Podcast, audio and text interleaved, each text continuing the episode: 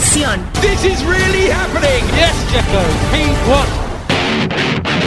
Automovilismo de pista, oval, rallies, karting, el mundo de la velocidad. Enciendan sus motores porque inicia Auto y Pista, el marco automovilístico de Marco Tolama.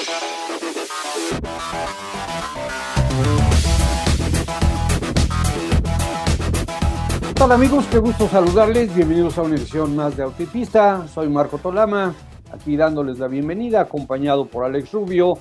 Y estamos, por supuesto, esperando que se conecte desde la Bella Madrid Pablo de Villota, porque vamos a tocar los temas que ustedes ya se imaginarán del día de hoy.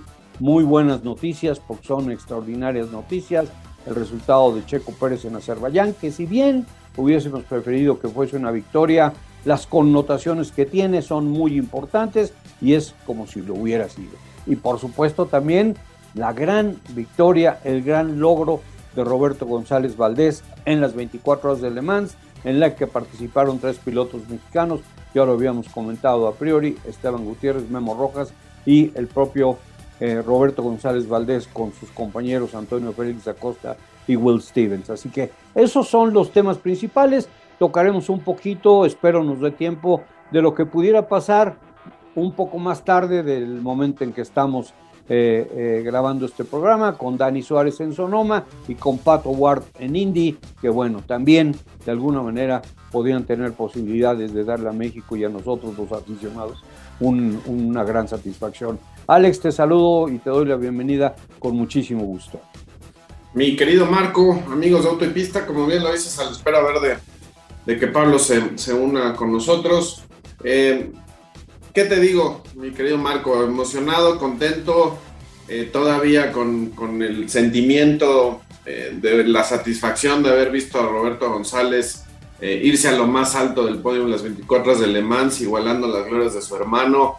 Y, y, de, no, tenemos historia en Le Mans, entonces la verdad es que creo que el que Roberto esté ahí es, muy simbólico eh, y creo que también es el resultado de mucho, mucho esfuerzo a lo largo de mucho tiempo y que finalmente se concreta con este triunfo que es realmente sensacional. Y hay que celebrarlo, hay que celebrarlo como celebramos el, triunfo de Checo en Mónaco, como nos emocionamos con el segundo lugar de Pato en las 500 millas, porque tiene, tiene esa misma importancia, esa misma relevancia el tener en estas últimas semanas estos resultados con las tres joyas de la corona, la verdad es que para aplaudir y de pie, señores. Sí, estoy totalmente de acuerdo contigo, Alex. Y bueno, ya se está convirtiendo en un lema muy trillado, el de Never Give Up. Pero si hay, si hay alguien que tiene esa característica de nunca claudicar, de nunca darse por vencido, está a la vista, es Roberto González Valdés. Ya tú dirías, después de tanto tiempo de estar trabajando ahí con, con con eh, FIA WEC, la forma de estar haciendo las cosas, de, enfrentar las 24 horas de Le sin resultados, porque además es como las 500 millas de Indianápolis, ¿no? Eh, ya sabes que ah, no te toca ganar porque pues, solamente uno puede ganar, ¿verdad? Y tienes que esperar un año para el siguiente intento. Entonces, cuando eso tiene que ver con un campeonato internacional que requiere de una organización muy particular, de de un trabajo fuerte con los patrocinadores muy particular, etcétera, etcétera, de un mismo trabajo de equipo que pueda dar resultados, bueno, pues tiene, tiene mucho, pero mucho, mucho mérito, como lo comentas, y, de veras hay que felicitar a, Roberto. Y además, pues ya el tema se está convirtiendo en, algo de familia, porque Ricardo también es ganador de las 24 horas de Le Mans y campeón del, de, la, de la categoría LMP2, ¿no? Sí, exacto. O sea, es lo, lo, que vemos ahí es esa, pues, eh, esa, esa asignatura pendiente que tenía Roberto y que finalmente logra concretar y, bueno, pues al, final habrá eh, en, casa pues dos trofeos, ¿no? Este, de cada uno de los hermanos y la verdad es que es, es sensacional eh, pues ver y ser testigo de lo que estamos viviendo en esta época de nuestro automovilismo porque no, no, no, no, no teníamos una época eh, tan, tan llena de logros, de éxitos. Es una época de oro, sin, duda, ¿no? Este, y bueno, pues lo que hizo Checo también en Bakú, eh, a veces pareciera que ya estamos como demasiado eh, habituados, ¿no? Ya nos, ya, nos, ya nos acostumbró a verlo ahí en el podio, pero creo que lo que hace no es, vamos, no hay que perder de vista que el esfuerzo y el trabajo que hay ahí también es importante, porque bien podría estar un siete veces campeón, un cuatro veces campeón, un dos veces campeón en los, en podios y no los vemos, ¿no? Ahí, ahí está Checo eh, cada, cada carrera, cada fin de semana, eh, pues haciendo un trabajo realmente sensacional, que por circunstancias no, no se concretó en un triunfo, bueno, pues ni modo, ¿no? No le tocaba hoy, pero, pero realmente también el trabajo ha sido, ha sido excepcional. Una de las características del ser humano es, es saber adaptarse o poder adaptarse. Al mismo tiempo, acostumbrarse a ciertas cosas. Ahora, ya queremos que todo el tiempo Checo esté ahí adelante y ganando. Ya no nos vamos a conformar con menos, ¿no? Pero pues esto es un poquito más complicado, lo pudimos ver eh, en esta ocasión. Sin embargo, ahí está en lo que nosotros estuvimos platicando muchas veces, que era el lugar donde tenía que estar, cerca de su compañero, cerca de los tiempos de adelante, para poder tener los resultados. Y bueno, está trabajando muy bien, viene con una, un un bagaje, una inercia, un momentum increíble con la extensión del contrato, lo comentábamos la semana pasada, la victoria en Monte Carlo, ahora casi todos daban por un hecho que iba a ganar en Azerbaiyán porque es una pista que se le da, en fin, pero bueno, ya vamos a platicar un poquito de los detalles del Gran Premio y aprovechamos para darle bienvenida a Pablo de Villota hasta España, hasta la ciudad, la bella ciudad de Madrid. Pablo, bienvenido a, a Autopista, como siempre. Y bueno, pues eh, tenemos tema de qué platicar. Eh, me parece que lo que ha pasado este fin de semana pues ha sido muy interesante y para México también muy importante. Hola a todos, un abrazo muy fuerte aquí desde el otro del Atlántico. Y sí, mira, me, me hacía gracia esto que estabas comentando ahora de Checo, porque ahora aquí hace estos días está haciendo bastante calor aquí en España. Se nos rompió el aire acondicionado y mis hijos iban diciendo, esto es horrible, esto es insoportable. Y bueno, esto es, esto es como yo iba con el abuelo de pequeño en el coche y ninguno nos quejábamos. Sea, amigo, ¿cómo nos acostumbramos de rápido a lo bueno y cómo enseguida ya no, no, no, no admitimos ya otra cosa una vez que hemos probado lo bueno, ¿no? oye, pues mm, es, lo ha definido muy bien Alex. Oye, unos días se gana, otros no. Eh, la cosa está muy cerca. Yo creo que siguen sumando puntos. Eh, sigue eh, pasando lo que quería, yo creo, Red Bull, que es algo que yo siempre he insistido y muchas veces, pues muchos me han llamado así como ingenuo, me llevan la contraria, diciendo que Red Bull es, es un equipo que solo cuenta Max y, y Checo no es más que un escudero. Es obvio que Red Bull es un equipo construido alrededor de Max. Eso es, es, más que obvio. Ahora bien, yo creo que son lo suficientemente inteligentes y, a la vista está también con la renovación, que saben los peligros que tiene poner todos los huevos en una cesta. Y cuando tienes otro piloto del equipo que suma puntos, que está cerca, que mete presión al piloto que a fin de cuentas eh, es, es, el que se ha construido alrededor del equipo, es muy bueno para todo. Eh, primero porque tienes motivado a Checo permanentemente, que es lo peor que puedes hacer con otro piloto del equipo, es decir, oye, mira, tú no tienes ninguna opción. Si, si Checo está dando los resultados que está dando y está consiguiendo en ocasiones ir más rápido que Max, el componente de motivación es obvio, no lo vas a tener si, porque al final vas a decir, bueno, ¿y qué más me da? si, si, si no, no, no voy a conseguir luego nada. Pero luego aparte es que también a un piloto que por muy bueno que sea, también en Red Bull conocen ese, ese, ese lado un poco eh, caprichoso y, a veces eh, mm, un poco conflictivo de Max Verstappen, mm, la presión de su padre muchas veces enredando por ahí, como vino bien en recordar eh, Helmut Marko y Christian Horner, viene bien tener un piloto ahí que digas, oye, Max, nadie aquí es imprescindible. A mí eso es una cosa que siempre, eh, bueno, me dejó mucho del tiempo que viví ahí en Ferrari, que siempre se decía, nadie está por encima del equipo.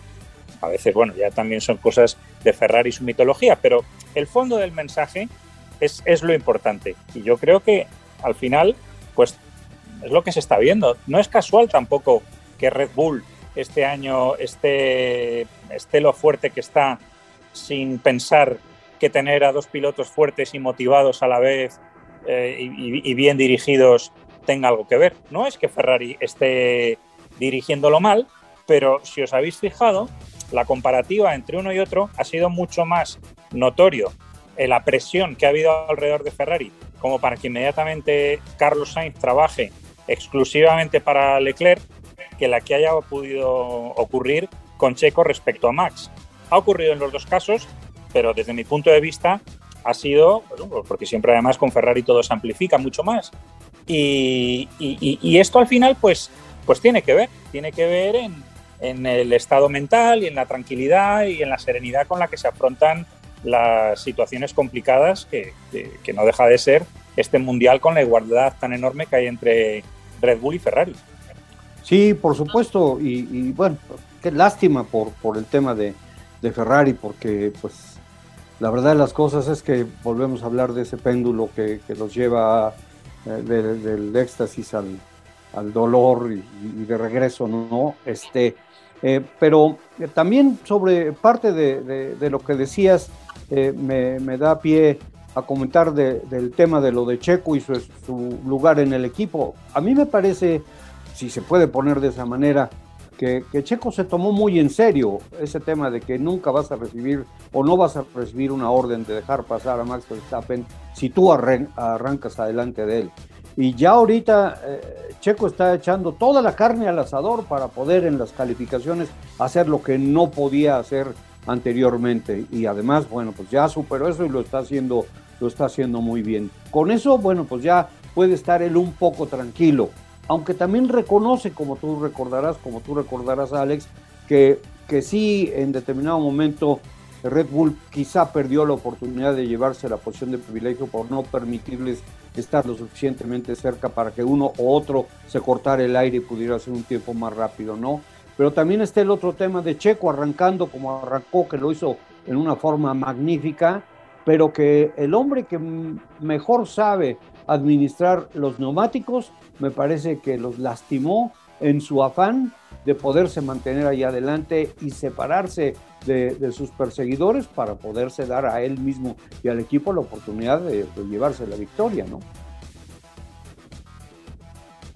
Y quizá en uno de los eh, puntos siempre fuertes y a destacar del, manejo de Checo es justamente la gestión de neumáticos y en esta ocasión eh, pues parece que no, no, tuvo la manera de poder eh, pues hacer lo que siempre hace, ¿no? A lo que nos ha tenido acostumbrados a lo largo de mucho tiempo y que finalmente pues eso lo, relega de la posibilidad del, triunfo. La verdad es que eh, fue interesante ver el desarrollo de la, de la carrera porque durante el transcurso del fin de semana veíamos que Checo, pues una vez más estaba en esa condición, ¿no? De poder estar por encima de, Max.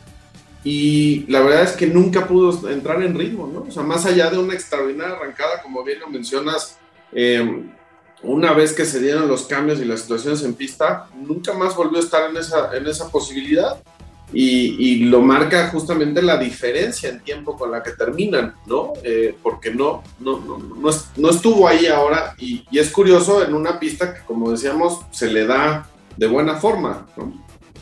Y la otra cosa a lo mejor es que normalmente eh, la gestión, como le dicen ahora de los neumáticos por parte de Checo, es para obtener un beneficio prácticamente hacia el final de la vida de esto, pero no en el principio, que a lo mejor pues es parte de la experiencia o parte del aprendizaje, de que no está acostumbrado a salir con todo, a querer hacer con todo, todo con lo que tiene, que pues no está mal, él, él para eso está adelante, pero se le olvidó que, hay que cuidar un poquito las, las llantas en, esa primera parte para que no se le desgasten y no tenga problemas. Pero bueno, la verdad de las cosas es que, pues hay un, hay un buen resultado, eh, vuelve a ayudar al equipo, de la mano de la victoria de Max Verstappen con los puntos.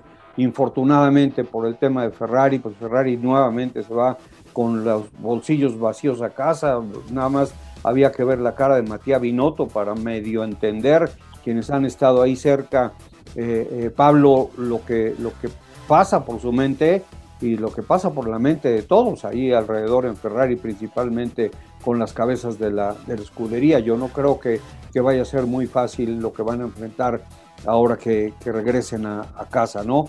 Pero bueno, ahí están los resultados y por supuesto también el, la verdad el sentimiento que hay solidario con Carlos Sainz que dice uno, bueno, ¿cuándo va a poder Carlos ver la suya? Y, quisiera aprovechar, si me permiten, Pablo, Alex, amigos, escuchar lo que comentó precisamente al terminar la carrera para eh, eh, Checo Pérez y lo que comentó Carlos Sainz respecto al, al infortunado retiro eh, por, por, causas que pues, no tienen nada que ver con él, ¿no? Si me permiten, los escuchamos. Sí, creo que hoy nos falló eh, primero la, comunicación con el equipo, teníamos que parar eh, durante el virtual safety car y eso hubiera hecho todo más sencillo el día de hoy, pero tuvimos unos problemas de comunicación y, y, bueno, eso nos, nos perjudicó bastante el día de hoy. Sí, en términos generales fue simple, no, no, tuve, el, no tuve el ritmo, la degradación que necesitaba para, para mantener a Max detrás. Eh, especialmente en el reinicio del Vertex Safety Car perdí muchísimo y no entiendo, no entiendo qué pasó con esos neumáticos, algo que tenemos que entender para, para solucionarlo para Canadá. Sí, bueno, con todos los, creo que se está emparejando un poco, ¿no? Los, los problemas de fiabilidad que hemos tenido, ahora Ferrari está teniendo esos problemas, creo que ya estamos empatados, ¿no? En, en fiabilidad. Entonces ahora ya, eh, pero sí, un buen día para, para el equipo. Eh, para mí no, no tanto, pero sigue siendo un, un segundo puesto en el campeonato creo que hemos tenido un problema hidráulico y nada, eh, ahí se ha acabado la carrera, creo que era la vuelta 9-10. Estábamos haciendo un inicio de carrera muy tranquilo, intentando guardar neumático porque sabíamos que hacía mucho calor. Me habían pedido desde el equipo eh, intentar alargar esa, esa, primera parada, entonces iba guardando mucho neumático para atacar luego, pero justo cuando iba a empezar a tirar eh, se nos ha ido el hidráulico. Es una faena para todo el equipo, también por lo que le ha pasado a Charles pero es así, esto es Fórmula 1 y siempre va a haber días difíciles y días mejores. Ahí nada me ha dicho cuál había sido el problema, le he preguntado si sabíamos ya cuál, a, cuál había sido el problema, me ha dicho que hidráulico y que no sabían por qué. Entonces son seguramente los problemas que haya que investigar, que haya que seguro que tomar acción en, en ello, pero mm, sí, yo creo que es un día también para, para animar a todo el equipo, para animar a, a todos los ferraristas, ¿no? que es, creo que es un día duro para todos, pero que también hay que intentar ser positivos, pensar que todavía queda mucho campeonato y que van a llegar también días así a los demás. Bueno, pues ahí están eh, los comentarios de, Carlos y de Checo. Por supuesto son pilotos que seguimos muy de cerca, también por la cercanía que hay entre, España y México, como seguimos a Fernando Alonso, como seguimos a Alex Palou en indicar que por cierto está teniendo un buen fin de semana. Y, Checo, bueno, pues que está ahí en la cresta de la ola, trabajando como un surfista de primera categoría, este, por su bien, por su bien del equipo. Y, y ahora, por supuesto, levantando inclusive eh, interrogantes sobre pues, lo inesperado de la posibilidad de que inclusive pudiera pelear el campeonato del mundo, ¿no, Pablo Alex? Sí, me, mira, hay una cosa que, que, me ha llamado la atención y yo creo que alguien eh, a Carlos eh, le ha debido de asesorar bien en el sentido de, de, hacerle ver cómo es Ferrari por dentro. Alguien que debe conocer muy bien Ferrari porque cuando ha, ha llamado a la calma al equipo, a estar todos unidos, a no eh, sobrereaccionar, eh, está, está muy, muy, muy bien, muy atinado el comentario, porque esto es típico Ferrari. Es típico volver de esta carrera y empezar a buscar culpables. Eh, la cultura de la culpa. Esto de quién ha sido, cómo ha podido pasar. Eh, vamos a cortar la cabeza a este o al otro. Estas típicas cosas que, que ocurren en Ferrari y, y, bueno, y es muy pertinente que, que Carlos llame a la calma, porque es que a mí me duele decirlo, pero es que muchas veces el, enemigo de Ferrari está en casa. Tienen un gran coche, tienen un equipo excelente, dos muy buenos pilotos y muchas veces ellos son los que se pegan los disparos en el pie, ¿no? bueno, ahora ha sido eh, con unos problemas de fiabilidad que parecía que no había problemas, pero quién sabe, eh, Leclerc estaba eh, estrenando una pieza nueva, un, digamos como un compresor para todo lo que son los gases del escape nuevos, o sea, no, no era exactamente por lo visto el turbocompresor, ¿no? Era como una pieza que era como un generador, me pierdo un poco técnicamente en los detalles, pero quién sabe si ha venido por esa pieza nueva eh, la rotura. También ha habido, pues eso, el fallo hidráulico en el coche de Carlos. Lo mejor es no entrar en pánico, porque tiene también razón Carlos cuando ha dicho que todavía queda mucho mundial por delante, que es verdad. A fin de cuentas, llevamos ocho carreras. No hay la que olvidar. parte, ¿no?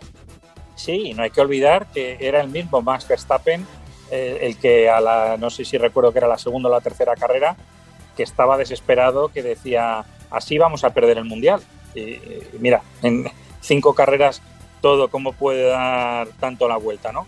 Por eso eh, insisto tanto en lo, importante que es no perder la calma y no, no volverse loco con las direcciones eh, deportivas de los pilotos, con el trabajo en equipo, con la evolución técnica, eh, todo lo que sean precipitaciones y, decisiones equivocadas se paga muy caro. Y yo creo que haría bien Ferrari, en, bueno, por supuesto, tratar de buscar dónde ha estado el origen de los problemas, pero igualmente no sobrereaccionar a ellos porque no dejan de tener un coche, como se ha visto, muy competitivo y hoy no hubiéramos sabido cómo hubiera acabado la carrera, pero desde luego Leclerc por su estrategia tenía muchos enteros para haber podido salir vencedor. Incluso Carlos, si no llega a tener ese fallo mecánico, él iba con una estrategia de también de neumáticos diferente. Al principio de carrera él reconocía que iba con un ritmo diferente porque estaba cuidando sus neumáticos para ir, mm, digamos, más largo nunca sabes lo que hubiera pasado, con lo cual, pues tampoco Ferrari tiene que hacer saltar todas las alarmas. ¿no? Sería lo peor que les podría ocurrir ahora. Pues sí, mira, eh, eh, vamos a, tener que ir a la pausa de medio programa, eh, pero no, no quiero meterme a psicoanalizar, pero seguramente escucharon ustedes la conversación al final de la competencia cuando cuando Max ganó. A mí me parece que a él, él ya tuvo un, llamado de atención, ya le impactó un poquito encontrarse con que ahora sí tiene a una mano pareja enfrente de él que lo puede quitar del lugar que tiene hasta este momento, ¿no? Entonces yo sentía, yo más bien yo sentí, probablemente esté yo equivocado, como que Max estaba pidiendo un reconocimiento a lo que acababa de hacer como que había perdido ya una cierta seguridad de tal manera que les decía, bueno, y no me van a decir que qué buen papel hice, que qué bien me porté, no me van a poner mi estrellita cuando me baje del coche. Esa fue la impresión que me dio. Pero bueno, por favor, coméntenme esto regresando eh, de la pausa, se los pido. Vamos a esta, volvemos, gracias por estar con nosotros el día de hoy, amigos, aquí en Autopista. Autopista, el mundo de la velocidad.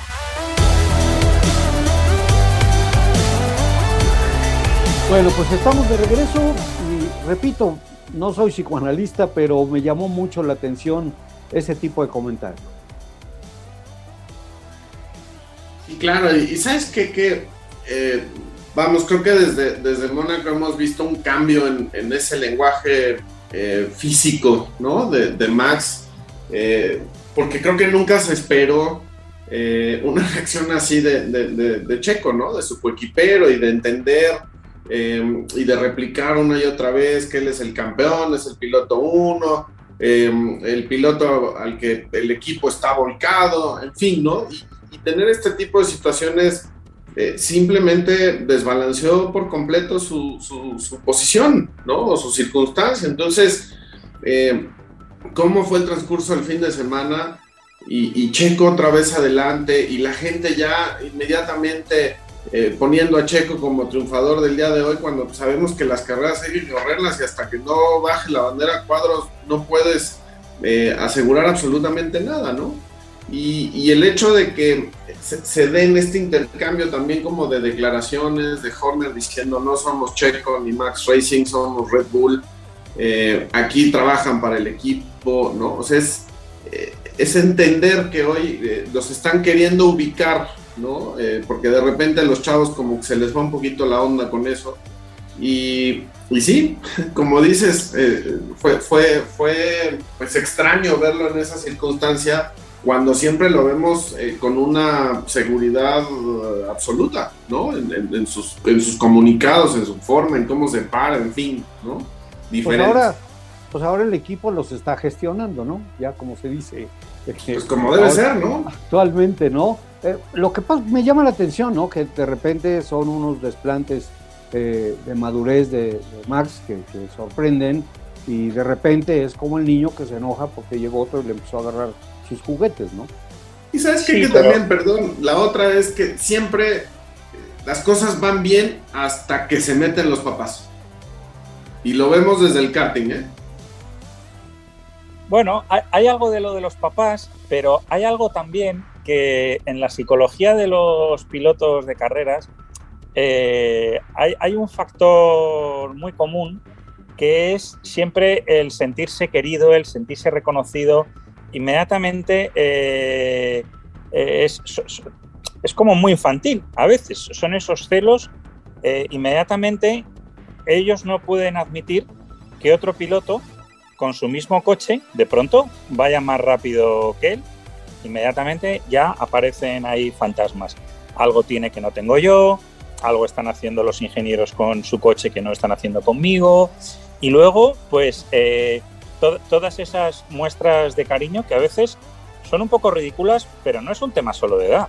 O sea, a veces hemos visto con pilotos muy veteranos Mm, como Sebastián Vettel, Fernando Alonso, Luis Hamilton, lo importante que es también para ellos que el equipo, justo lo que has dicho tú, Alex, les reconozca, oye, no, eh, qué, bueno eres, qué, bien lo has hecho. Eh, mira, hay, situaciones ya que a veces son un poco ridículas, pero eh, la cuento porque, aunque no, no sea estrictamente Fórmula 1, pero me llama mucho la atención porque, bueno, tiene que ver con Max Rivola. Max Rivola, como sabéis, ahora es el CEO de Aprilia, de la marca de motos Aprilia en MotoGP, pero fue durante mucho tiempo director deportivo de Ferrari. Bueno, pues Max Rivola, que maneja probablemente a los dos pilotos eh, con la psicología más complicada de todo el motociclismo, que son Maverick Viñales y, y Alex Espargaró, o sea, llegaba a ser ridículo cuando un periodista decía, oye, la Aprilia eh, es una moto que tiene opciones para ganar el mundial. Y saltaba como un niño diciendo, bueno, y, yo no tengo nada que ver. Pero bueno, eh, o sea, es que, es un tuit.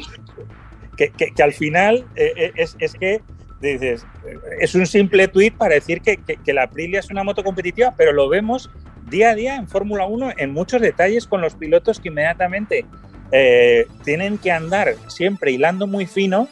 Eh, yo, además creo que es que, eh, porque esto suena un poco a broma, pero luego no es tan distinto de la realidad. Estos, los, los managers o los jefes de prensa que puedan tener los pilotos o los asistentes, o la figura un poco así que esté siempre más próxima a los pilotos, parece va como una especie de contador. dice, a ver en los comunicados oficiales del equipo, ¿cuántas veces nombran al otro piloto y dicen que lo ha hecho bien y cuántas veces lo dicen conmigo. Y a ver cuántos, cuántos tweets ponen con el otro y cuántas eh, ponen conmigo. Y a ver cuántas fotos sacan del otro. Ah, las mías son peores, son más feas. O sea, chiquillerías de este nivel que, hombre, ah, eso, estás exagerando, Pablo. No, créanme de verdad, todos los amigos que nos escuchan, que, que he podido ver cosas muchas veces de lo más ridículo con gente adulta pero al final, pues es que eh, por eso cuando hablaba Marco de psicoanalista no anda tan desencaminado. O sea, la psicología de los pilotos de carreras es muy particular y, está además, bueno, es que no son gente normal. O sea, si fueran gente normal como nosotros, pues estarían como nosotros, aquí comentando y, no estaríamos detrás de un volante a 300 kilómetros por hora. Oye, son gente muy especial y bueno, pues estas cosas yo creo forman, forman parte, por increíble que resulte. Sí, y además ahora nos tenemos que acostumbrar que declaraciones de este tipo o a declaraciones de este tipo se, se suben al tren en redes sociales una cantidad de personajes por ahí que, que, empiezan a odiar lo que el piloto apenas eh, dijo un poco molesto que había negativo, ellos lo convierten en un odio monumental y empiezan a soltarse de una manera que, bueno, finalmente si conoces esto, pues es divertido, pero algunas veces ya inclusive es hasta, hasta incómodo, ¿no? Pero bueno, eh, así las cosas y, pues no, no, no es algo que, que se puede evitar tan fácilmente ese ejemplo que pones de Aprilia es clarísimo y este es... que hay hay eh, hay como tres clases no hay el piloto que directamente es un imprudente y dice este tipo de, chiquillerías sin filtro y, eh, y, directamente luego está el piloto que no lo dice pero tiene a su papá detrás que tampoco tiene filtros ni prudencia alguna, como es el caso de George Verstappen, y las dice. Y luego ya está ese tercer grupo de pilotos que todo lo que no pueden decir oficialmente, bueno, pues siempre tienen ese amigo o ese... Eh, muchas veces no suele ser periodista, pero esa persona cercana que, que, digamos que contraprograma a la información oficial y dice lo que oficialmente el piloto piensa pero no puede decir, ¿no? Entonces, bueno, esos son como los más civilinos, ese tercer grupo, pero que aquí ya vemos que hay, que hay de todo. Sí, por supuesto. Oye, pues mira, qué interesante, pues vaya, finalmente eh, eh, el tema involucra a seres humanos y, pasiones este, muy, muy, eh, de grado muy elevado, ¿no?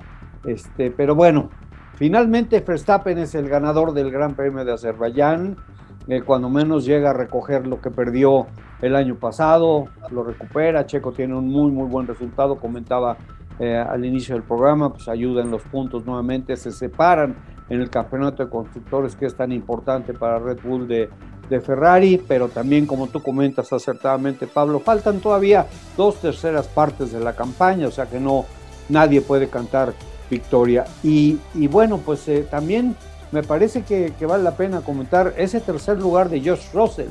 Eh, ¿Qué está haciendo este muchacho? Ya sabemos que es talentosísimo, que no ha salido de los cinco primeros, que ahí está sacando de agua a las piedras, que está superando a Lewis Hamilton. Eh, es la primera vez que yo veo a Lewis Hamilton, aunque sabemos que se queja normalmente de muchas cosas a través de la intercomunicación. Hoy se baja doliéndose de la parte baja de la espalda, por una situación que además es real. ¿Qué va a pasar con los equipos? ¿Cómo van a resolver el tema del efecto marsopa o el porpoising que, que le llaman? Eh, porque, porque sí, la, la, situación no nada más es que es muy importante el tema de, del bienestar de los pilotos, sino también que se está volviendo una situación de seguridad y todos lo comentan así.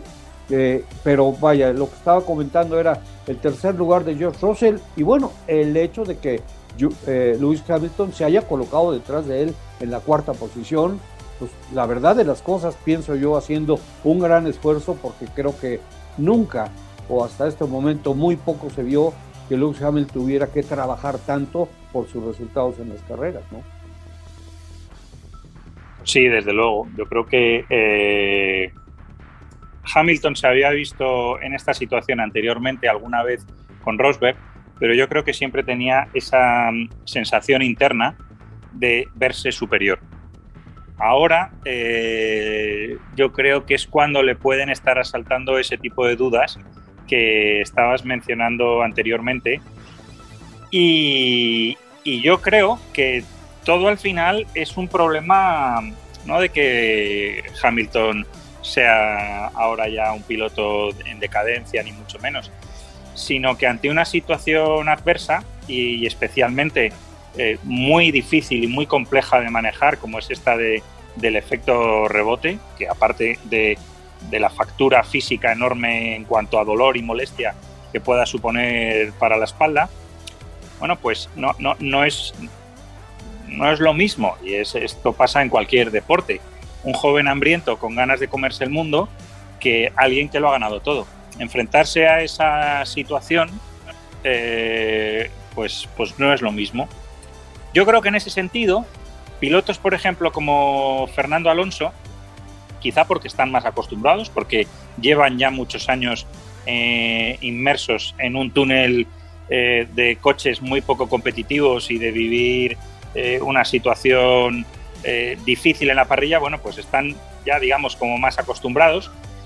Esta carrera que hemos visto, por ejemplo, con Sebastián Vettel ha sido un buen ejemplo. Vettel ha hecho una buena carrera y, y Vettel, que ha sido cuatro veces campeón del mundo, bueno, pues ya tiene casi un año y medio a sus espaldas de estar en una situación, bueno, pues muy difícil.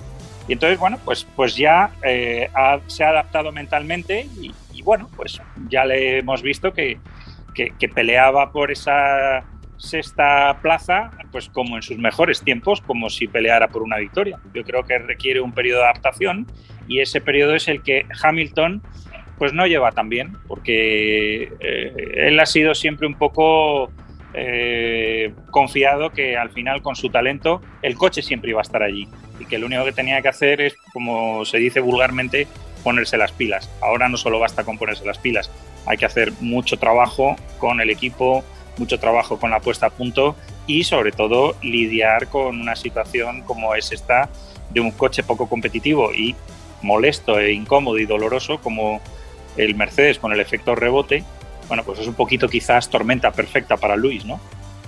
Sí, caray. Bueno, mira, me da muchísimo gusto ver a tres campeones mundiales, los que están corriendo este año en la Fórmula 1, entrar entre los siete primeros en un circuito como Azerbaiyán con los problemas que hay. En fin, ¿no? Me parece que, eso muestra que, que, no se les ha olvidado cómo, cómo doblar y cómo frenar y cómo manejar un auto de Fórmula 1, que es complicado, ¿no? Y luego viene el tema de eh, Lando Norris y, Daniel Ricardo. Me parece que también ahí se está empezando a formar una pequeña tormenta, ¿no? Sí, una, una tormenta que de alguna manera pues eh, la ha propiciado un poco también los, los, resultados o la baja rendimiento que tiene eh, Daniel Ricardo, ¿no? O sea, finalmente no, no, no, no creo que sea por una situación, digamos, artificialmente provocada con la intención de quererlo hacer a un lado, relegarlo, para nada. O sea, finalmente los resultados ahí están. Eh, Norris es un piloto que si bien eh, es de esos pilotos llamados eh, de esa generación a hacer cosas importantes, pues lleva mucho más tiempo, ¿no? Tiene más experiencia, está más hecho al equipo, está mejor adaptado y creo que en el caso de Ricardo, pues ahí, ahí le ha faltado esa, pues ese acoplamiento, ¿no? Para entender un, auto que no está precisamente hecho a, su estilo. Entonces, mira, habrá que, habrá que esperar a, ver cómo se dan las cosas. Si le sumas a eso las declaraciones de Zach Brown, eh, la presión que está ejerciendo de alguna u otra forma Pato eh, con, los buenos resultados en Indy, con esa extensión, esa renovación de, contrato, eh, en fin, o sea, creo que se, se, están juntando también algunos elementos que no, no, no, van hacia a favorecer la, la causa de, Daniel Ricardo, ¿no? Pero regresando un poco a lo que decías es, ¿qué vamos a hacer con el propósito? No sé, ¿no? Este, empezábamos en las prácticas invernales y decíamos, bueno, pues aquí hay que regular la altura y a lo mejor con eso minimizamos el tema, ¿no? Eh, hablábamos también de que si así estaban las cosas, eh, a esas alturas, ¿no? En las prácticas invernales, cómo se iba a dar cuando llegáramos a pistas como Bakú, a lo mejor aquí en México, donde, donde esa, eh, ese rebote iba a ser pues, todavía mucho más notorio y molesto. Eh, lo que sí te puedo decir, y retomando un poco la parte de la psicología, es, pues creo que tampoco Luis está ayudando, ¿no? La manera en la que desciende del auto, inmediatamente encendió las redes, ya le ponían un bastón, ya, ya, ya la gente empezaba a hacer burla y media de, la situación. Y tú veías a un Russell absolutamente fresco, sin ningún eh, problema, platicando ahí en el, en, el cool room. Eh, y, esa situación me parece que para Hamilton, más allá de los resultados, puede ser ese un, eh, pues algo muy emblemático de lo que está ocurriendo con su temporada, incluso de los comentarios. Stoffel Van Dorn en, el show post, carrera decía eh, que en realidad no se sabía si, si, Hamilton iba a decidir o no continuar, ¿no? O sea, ya, ya, ya empieza a, generarse ese tipo de, de, comentarios o de rumores o de situaciones y con este tipo de imágenes, la verdad es que tampoco ayuda, no sé, eh, justamente desde, desde el punto de vista Luis, cómo esté viendo la situación, pero ve que un, chamaco como Rosell le está pasando por encima de una manera realmente eh, notoria. Bueno, es, Pablo hablaba eh, lo de acertadamente con el tema de lo infantil, ¿no? De alguna manera Luis está acostumbrado a que cuando se queja haya una respuesta. Ahorita no la hay tanto y tú mencionas un, haces un parangón con con eh, Josh Russell. Y yo te digo también que tenemos aquí un dicho en México que dice que no es lo mismo los tres caballeros que diez años después, ¿no? Entonces también puede ser una situación de ese tipo. Oye, pero ¿sabes qué? Se nos está yendo el tiempo volando y, creo que, no vale la pena dejar de lado lo que pasó en las 24 horas de Le Mans. Eh, el hecho, bueno, pues de que Toyota, un dominio absoluto de prácticamente de punta a punta, sobre Glickenhaus. Eh, también me sorprende un poco el hecho de que Glickenhaus haya tenido la confiabilidad que tuvo durante las 24 horas, pero al mismo tiempo eso también ayuda al reconocimiento del trabajo que hicieron en el equipo Jota de Roberto González Valdés, porque ganaron de punta a punta. O sea, estuvieron en primer lugar en su categoría sobre 26 competidores en una categoría complicadísima y además eso reconfirma salvo la mejor opinión de ustedes, que ahora las carreras de duración son a fondo de principio a fin. Mira, tiene eh, seguramente las 24 horas de Le del año que viene, ya con la presencia de muchas marcas oficiales, sean muy diferentes a, lo vivido este año en la categoría máxima, que yo creo que ha estado un poco aburrido porque verdaderamente ya lo dice todo. Cuando el, el primer o segundo constructor mundial de automóviles pelea contra lo que no deja de ser un, privado con mucho entusiasmo como es Glickenhaus, bueno, pues es que es demasiado David contra Goliat, ¿no? Mi, respeto y reconocimiento a Glickenhaus porque tiene un mérito extraordinario lo que ha hecho. Pero si, si quitáramos esa categoría máxima eh, y, Le Mans se quedara simplemente con lo que es eh, el, el MP2 y GTs, hubiéramos tenido una competición, pero verdaderamente impresionante, de primerísimo nivel. Y yo creo que, el secreto del equipo es que es un, trío de pilotos muy compensado. Tú, tú analizabas eh, otros equipos competidores y veías que la tripleta de pilotos mm, estaba más descompensada. Había eh, algunos extraordinarios, otros más dudosos, irregulares. Eh, yo creo que es que la de J era realmente una tripleta muy, muy compensada y así lo han demostrado durante toda la carrera, que, han sido tremendamente regulares. Y una virtud muy importante que yo me estoy dando cuenta es que precisamente por lo que comentas, que, se va ya totalmente casi al, al sprint durante 24 horas, es no cometer errores. Y, al final, yo creo que eso es eh, lo que ha sido la clave del triunfo. han rodado siempre constantes, rápidos y sin errores. Que al final, bueno, pues yo, yo creo que eh, por eso Le Mans, por supuesto, sigue siendo un desafío para máquinas, pero ahora para pilotos eh, es, es evidentísimo que, que, tiene que ser así, porque es que con los doblados, con situaciones difíciles que ocurren por la noche, hemos visto que, el factor piloto ha sido absolutamente decisivo. Sí, definitivamente. Mira, se nos ha terminado el tiempo, pero creo que vale la pena mandar un abrazo muy fuerte y una felicitación a Roberto González Valdés por el trabajo que ha hecho por, por el conjunto con el que trabaja Will Stevens, con Antonio Félix da Costa. O sea, de veras, de veras, es eh, eh, la forma tan humilde en que mandó un tuit eh, hablando de esa victoria en la que primero que nada habla del trabajo del equipo. Es un gran tipo, es un gran tipo, también lo hemos platicado, es un empresario, él maneja esto como si fuera una empresa y ahí está el resultado. Y también lo que decíamos, ¿no? Él no ha claudicado y por eso está en este momento donde está. Y rápidamente nada más comentar que, bueno, Pato arranca en sexto, que, que Alex Palou estuvo también dentro de los, de los seis más rápidos, que es Road America, que tanto Alexander Rossi con esa inyección de entusiasmo que hay por la contratación para McLaren en la próxima temporada, está haciendo también de la IndyCar una, una, una temporada muy interesante.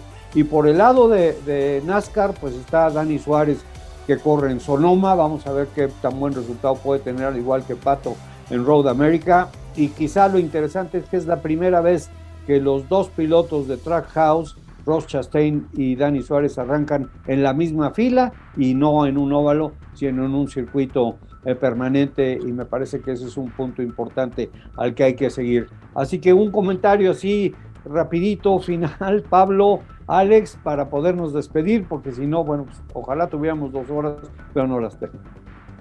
Yo dejo a Alex porque usted, maestro, me manda aquí el carrete y yo no paro. Entonces... Venga, pues mira.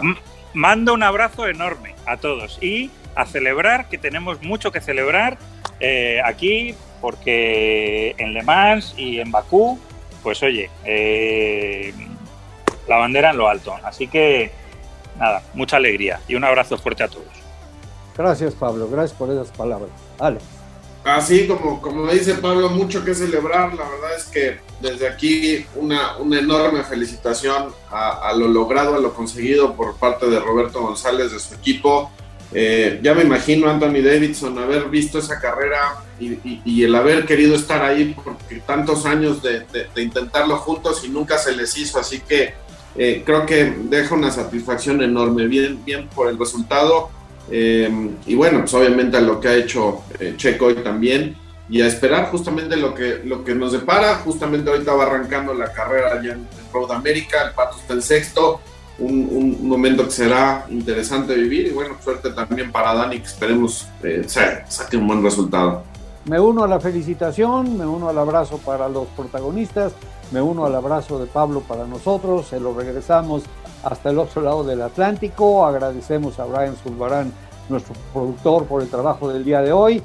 Y bueno, pues y agradecemos por supuesto a ustedes, nuestros eh, eh, amigos que nos siguen cada domingo y, y, a través del podcast en las ediciones de Autopista. Gracias, de veras, muchas gracias por acompañarnos, por estar pendientes en España, que estamos teniendo cada vez un mayor auditorio seguramente por, Pablo de Villota, no tanto por nosotros, pero lo, está creciendo el auditorio y él eh, ha, eh, pues, eh, pues ayudado muchísimo a esto. Así que gracias, gracias por acompañarnos el día de hoy y por supuesto la invitación para que el próximo domingo nos acompañen a la siguiente edición de Auto y Pista. Hemos cruzado la meta. Auto el marco automovilístico de Marco Tolama.